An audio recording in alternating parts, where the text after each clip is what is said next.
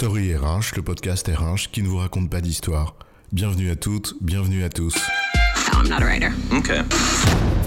Dans cet épisode, nous allons vous parler du SIRH comme facteur de cohérence pour la fonction RH. Pour être légitime et jouer son rôle, la fonction RH doit aligner ses pratiques et ses processus avec la stratégie de l'entreprise et s'assurer de sa propre cohérence interne, c'est-à-dire de faire en sorte que ces processus soient cohérents entre eux.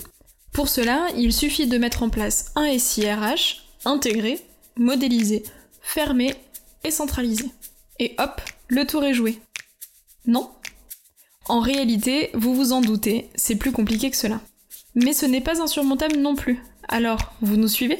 C'est quoi l'histoire?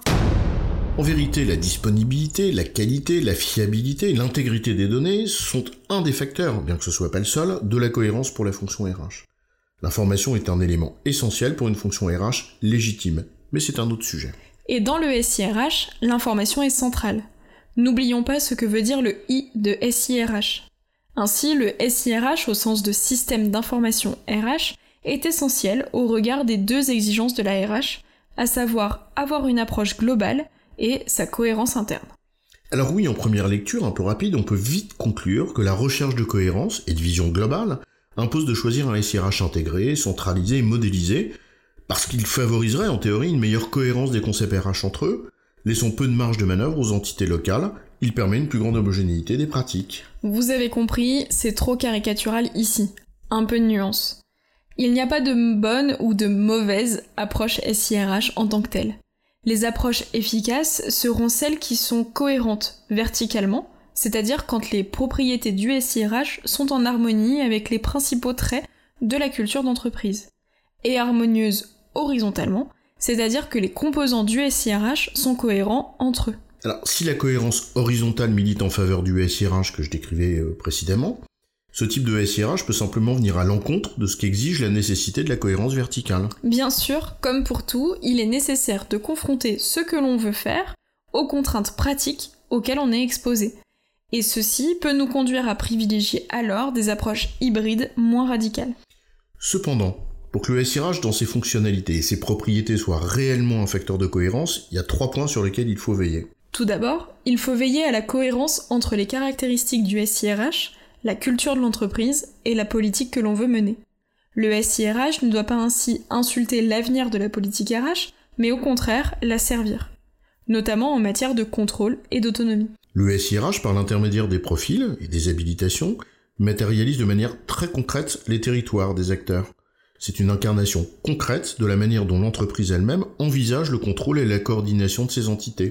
Et en cela, le SIRH est un levier de responsabilité des acteurs, qui matérialise le rôle que l'on attend d'eux en matière de RH.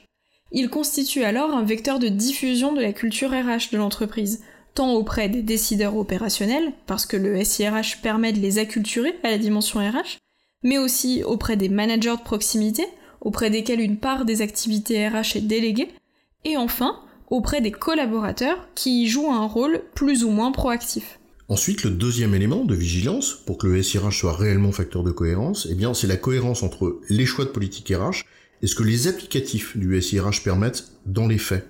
Bien sûr, c'est à l'outil de s'adapter et de servir la finalité RH que l'on poursuit. Mais dans les faits, c'est loin d'être aussi évident que cela. Ne serait-ce pour une raison simple. La manière dont certains concepts RH sont traités par les applications informatiques du marché peut en réduire très significativement la portée réelle, voire carrément les rendre impossibles à matérialiser si l'on n'y prend pas garde. Enfin, le troisième point qu'on souhaitait aborder est celui de la cohérence entre l'image que véhicule le SIRH et les messages RH que l'on a envie de porter. La manière dont les outils modélisent les processus et permettent de les conduire est par nature facteur de cohérence, en cela qu'ils structurent les manières de faire, les habitudes.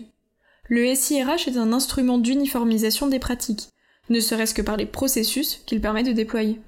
Le SIRH agit comme un régulateur qui facilite l'appropriation RH par tous les acteurs. En fait, il contribue à façonner les représentations. Que penser d'un SIRH où régnerait la cacophonie dans l'expérience utilisateur alors que dans le même temps la DRH souhaite être porteuse d'une approche globale et cohérente de sa politique par exemple? Le SIRH rend concret aux yeux des collaborateurs et managers les concepts RH qui étaient peut-être flous dans leur esprit et rend visible également certains processus, notamment les workflows de validation hiérarchique. Ce qui renvoie ici d'ailleurs à notre premier point sur la culture et la notion de contrôle, comme très souvent.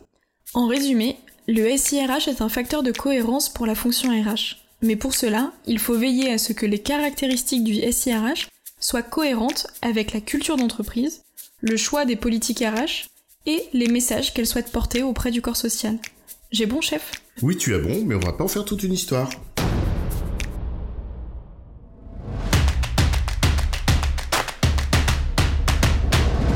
Story RH, le podcast RH qui ne vous raconte pas d'histoire.